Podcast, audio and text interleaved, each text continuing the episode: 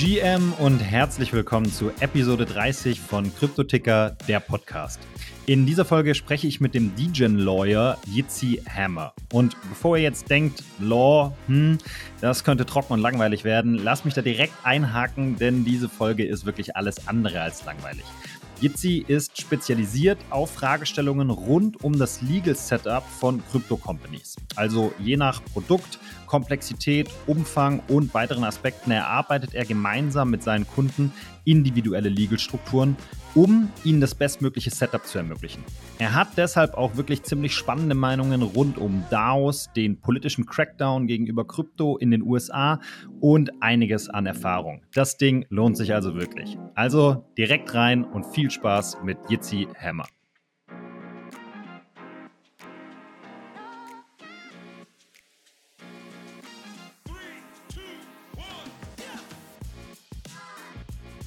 Welcome, Jitsi. Thank you. It's so nice to be here. Thank you for joining me at Crypto Ticker podcast. Um, you are a lawyer, if I'm not wrongly informed, right? No, I'm a lawyer. You're not wrongly informed. I'm based out of Tel Aviv. Um, I run a practice called DLT Law, which stands for Distributed Tech Technology Ledger Technology Law, and our practice is focused predominantly on the blockchain crypto sector. We do regulatory compliance um, on a multi-jurisdictional level, you know, throughout uh, U.S. markets, Asian markets, European markets, and we do legal advising as well. Um, basically, working with anybody with a nexus to the space, so like investors, crypto companies, exchanges. We do we assist with listings and legal opinions, um, structured DAOs, and other um, governance um, mechanisms, and you know, really are just try to be as active as possible in the space. And uh, since when are you by yourself in that space? Um, so I've been in crypto, I would say, in some variation or another since 2016. Um, and then it escalated in 2018 during like the whole um, ICO bubble where we launched like many, many, many um, companies and did their ICOs. I was working for a, uh, a large law firm in Israel at the time, Herzog Fox Neeman, largest law firm in Israel. Um, and then like my my background is more on the commercial IP corporate side, but I was working very closely with the with the financial regulation department, um, and together with my now partner uh, Samuel, we started this practice DLT law that focuses on this industry, recognizing that even the large um, and very excellent firms in the space, both in Israel and in the U.S. and in other markets as well, aren't necessarily as well informed with what's going on in this industry and as regulation develops and um, even just how the technology and the products work even like a standard service agreement with somebody in the space when you're paying in crypto has um, uh, different implications than like a regular standard service agreement so even just basically understanding how these products work is something that i found most law firms aren't familiar with um, we try to be really um, active within the space, both in terms of coming to these type of conferences and speaking and proliferating as much knowledge and understanding of the industry as possible, but also ourselves as consumers. So there's not an exchange that I haven't traded off of, no wallet that I haven't opened myself and felt it.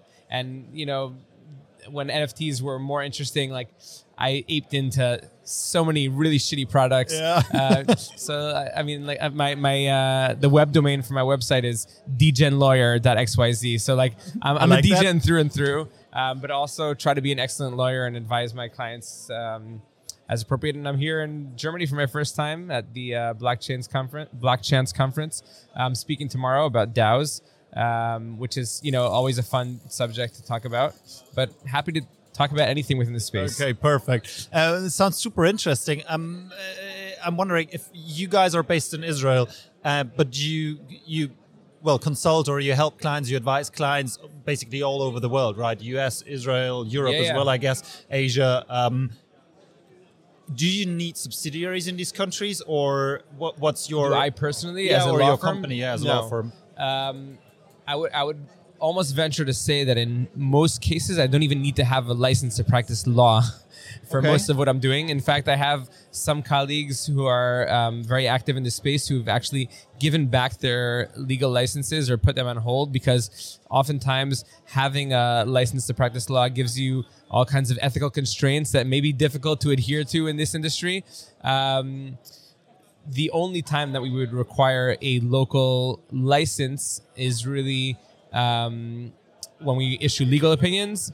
And so then, if it's in, in if it's a jurisdiction where I personally am not uh, licensed, then we have partners in our team that we work with in almost every jurisdiction in the world that are able to issue those opinions.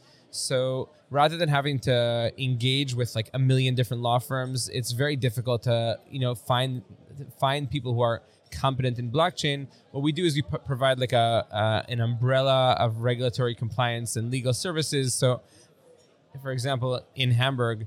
Um, I mean, I'm not licensed to practice law here, but I have a colleague and a friend who's an excellent lawyer who's based here to the extent that I would need anything local, we would bring him in as part of our team, and he would provide the services directly. So we're we're sort of a brand um, with a big ne- network as well. With a big network, yeah. and, and and I would say that that's our biggest asset. In addition to being fucking awesome at what we do, um, we also have in a network of like amazing people that where where necessary are able to plug in the holes that we're not able to fulfill and so we kind of just are able to guarantee that whatever you're getting from us is going to be first of all the full spectrum of what you need and also top-notch services. So basically you're a lawyer you're a degen and in many cases you just give an advice or some knowledge on topics which you understand naturally as a lawyer but they are not let's say pro forma or or, or officially legal advices right. So I, I, would tell you we have um, a, a, lot of general knowledge of the relevant le- uh, legal and regulatory frameworks that are applicable to um, companies that want to be active in this space. Okay, which enable us to tell you what you need, where you need it, and when. Okay. For the first question that people come to me is like, where should I incorporate? Okay. Uh, a lot of the guys that I met at, I this, believe that, at yeah. this conference, a lot of the booths are very tailored towards the blockchain industry in Germany. Okay, yeah, yeah, I think yeah, that's true. a very narrow approach to take.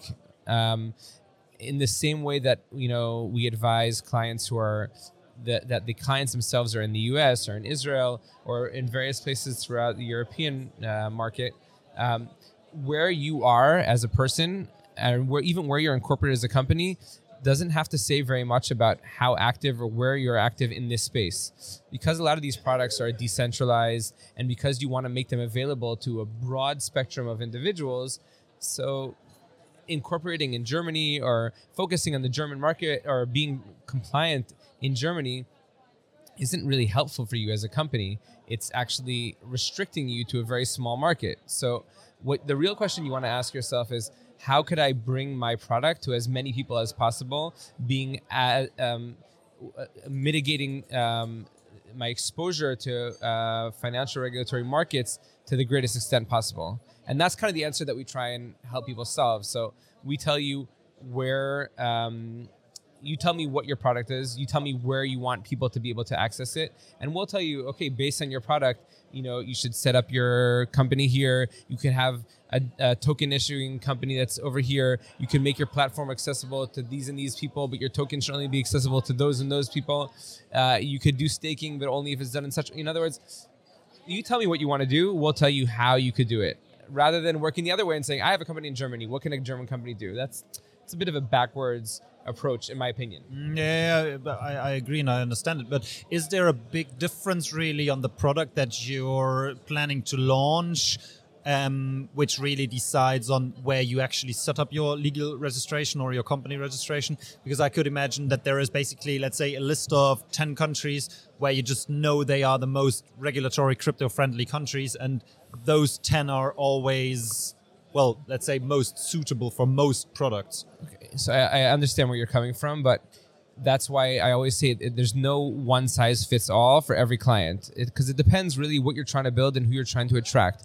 If you're trying to attract, um, you know, enterprise level customers, banks, and institutionals, then you need to get a, you're going to need to go through a much more expensive um, much more regulated route. Okay, so you're going to go for you're not going to want to set up a company in St. Vincent and the Grenadines. You're going to want to go for something that's like um, um, more high profile, like Cayman, but it's also going to be more expensive. It's going to restrict your product in many ways in terms of what you can offer and who you can offer it to. But there's a trade off to everything. So it really depends on like what your budget is, who you want to market to, and what your appetite is for uh, regulatory exposure. But isn't that always a point of critique also when it comes to how let's say blockchain or crypto related companies are seen in the public that it's always like well it's another company that's set up in the caymans or in malta or cyprus or wherever just it, because you have a cypriot or cayman company it doesn't mean you could do whatever the fuck you want like you still need to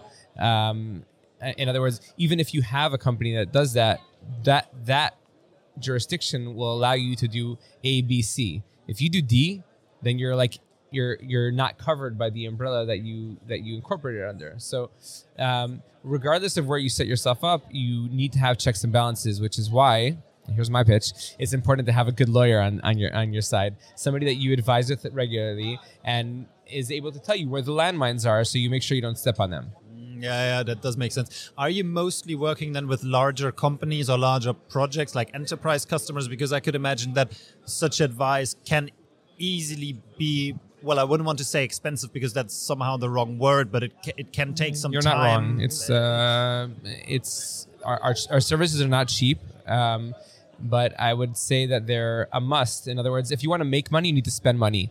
Um, and if you're, and I can't tell you how many times people come to me and they're like, we launched this product. We didn't want to spend money on lawyers at the beginning, but now we made a shit ton of money. Help us to, you know, make this kosher.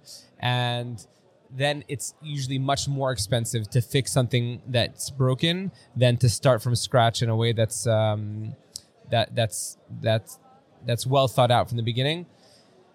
I would say that that's like one of the nicest things about being um, active in a bear market. That during a bull, everybody's coming and just throwing money at you, it's and chaos. yeah, we'll do this yeah, yeah. and we'll do that, and take tokens and take that.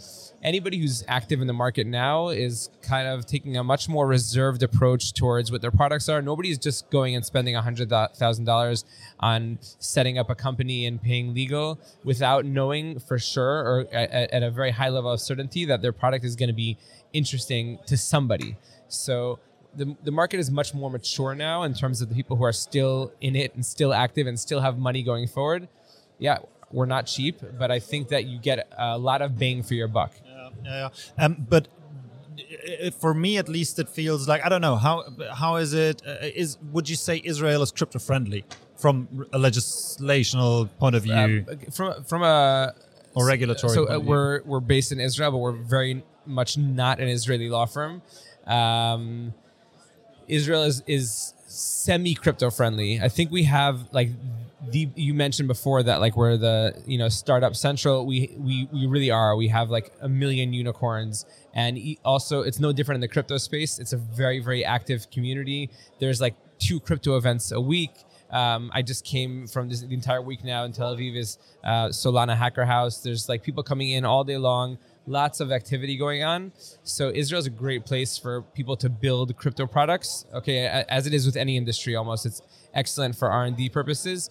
Um, from a regulatory aspect, I think uh, regulation is still in its early stages, but Israel is one of the worst um, ecosystems for structuring a blockchain company. Um, because of its banking infrastructure.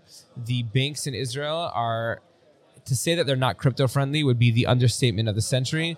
Um, if you mention anything associated with crypto, they will shut down your account immediately.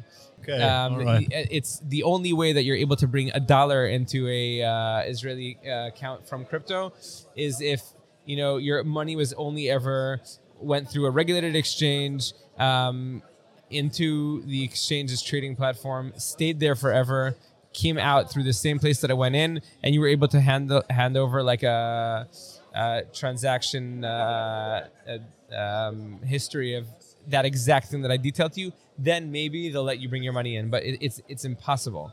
Okay, um, I'm, I'm asking because it, I wouldn't know about Israel. That's why I've asked. But I, it feels like currently, at least in the U.S., there is a regulatory crackdown taking place. I don't know if that's your perspective as well. What? Sorry. A crackdown, like, or oh, crackdown yeah. on crypto. The U.S. I, I, I honestly, I feel bad for U.S. markets right now. I feel bad for anybody who built or is building in the U.S. market. Excuse me. Um, the U.S. is, in my opinion, completely missing the boat as far as crypto is concerned. Um, the mandate of the SEC is to um, the Securities and Exchange Commission is to protect American consumers. Retail consumers, right? Yeah. Um, and they're absolutely not doing their job, in my opinion. They're um, they've set a vendetta on against crypto companies. They've refused time and time again to cooperate with companies who want to be compliant locally. And Your what best it's doing example probably is Coinbase, I guess. Yeah, Yep. and it's just forcing them out of the um, out of the U.S. is forcing them to um, set up, you know, quote unquote shady uh, le- legal Yep. and regulatory Yep. frameworks elsewhere, and and U.S. consumers are starving for for for crypto. They they want to be active. They want to continue being active, and it's forcing them to have to go elsewhere, um, be susceptible to frameworks that are not. Um, that are not going to fall under the scrutiny of the U.S. regulators, and they're going to get hacked, and they're going to lose their money, and you know, unfortunately, it's going to both um, harm U.S. consumers and harm harm U.S. companies who are no longer able to build within the United Yeah, I mean, I remember uh, Coinbase basically screaming and asking for proper regulation since a few years and saying, guys, please regulate Yeah. us within yeah. a certain I mean, frame. like, anybody who's not already following Brian Armstrong on Twitter, like you should do so immediately. He is one of the heroes of um, the U.S. crypto market, and what Coinbase are doing and is continuing to do is um, fighting the you know the big bad regulator who. Who really shouldn't be seen that way? Like the regulators should try Yeah. and Yeah, yeah. empower companies in the U.S. Try and work together with them in order to build a um, a, a, strong and secure market within the United States and not driving people offshore. Kurze Pause. Wenn dir diese Folge von Kryptoticker gefällt, dann drück selber mal schnell die Pause-Taste und lass uns eine Bewertung und ein Subscribe da. Das hilft uns als Podcast ziemlich und wir freuen uns natürlich über jedes Feedback.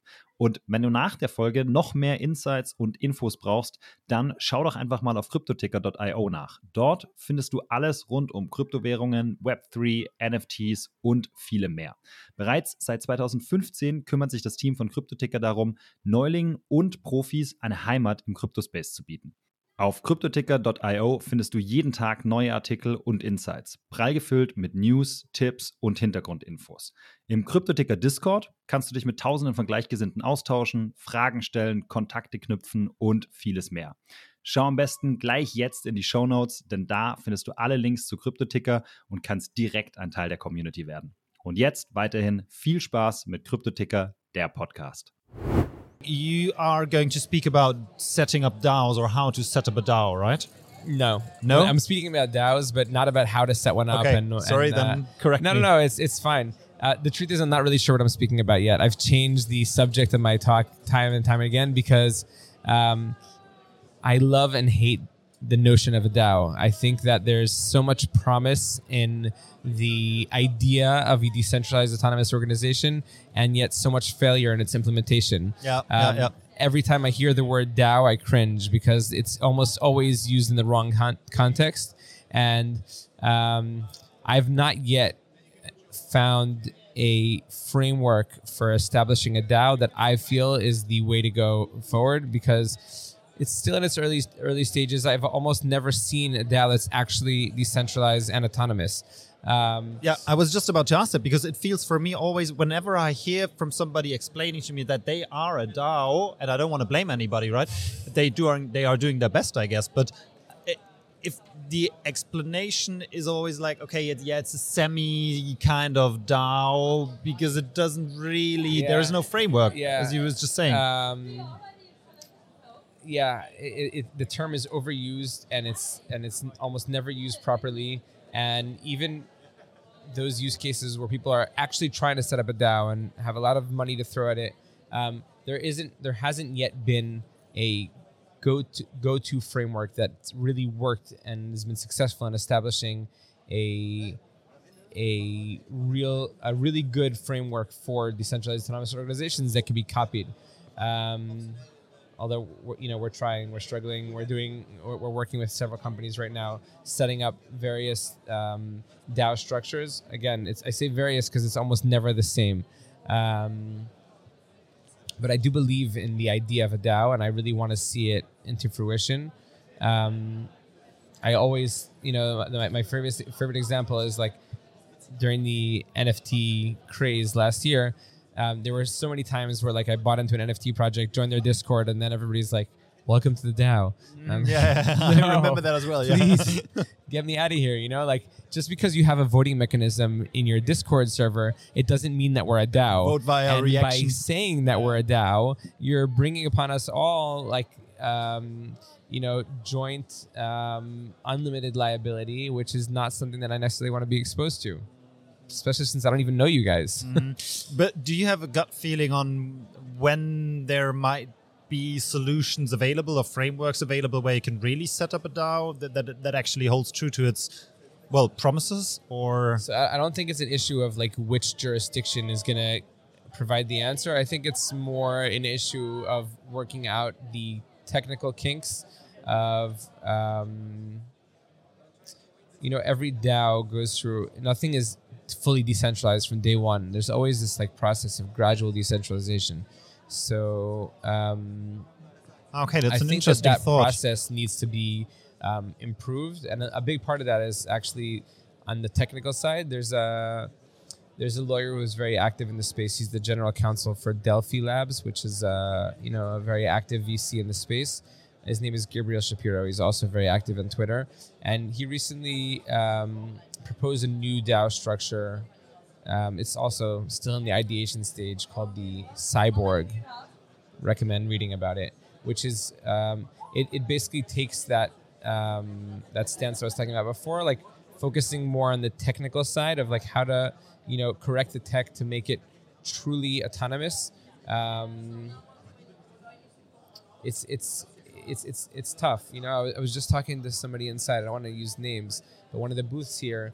Um, they were telling me how they have a DAO, and I was asking about it, and it sounded like he really that's your trigger no, no, question No, he knew he, he knew his shit, um, and it sounded like they had they had done like a pretty good job in their structuring. But I was asking him, okay, so like, you know, tell me about governance, and he's like, oh well, you know, we recently uh, we're gonna take a booth at the Bitcoin conference in Miami, and that was, um, you know, it, costs like twenty five thousand dollars to sponsor a booth, and so we asked the the DAO members, do you guys think we should do this or not? And that's real governance. That's allowing them to make decisions that are that you know that determine.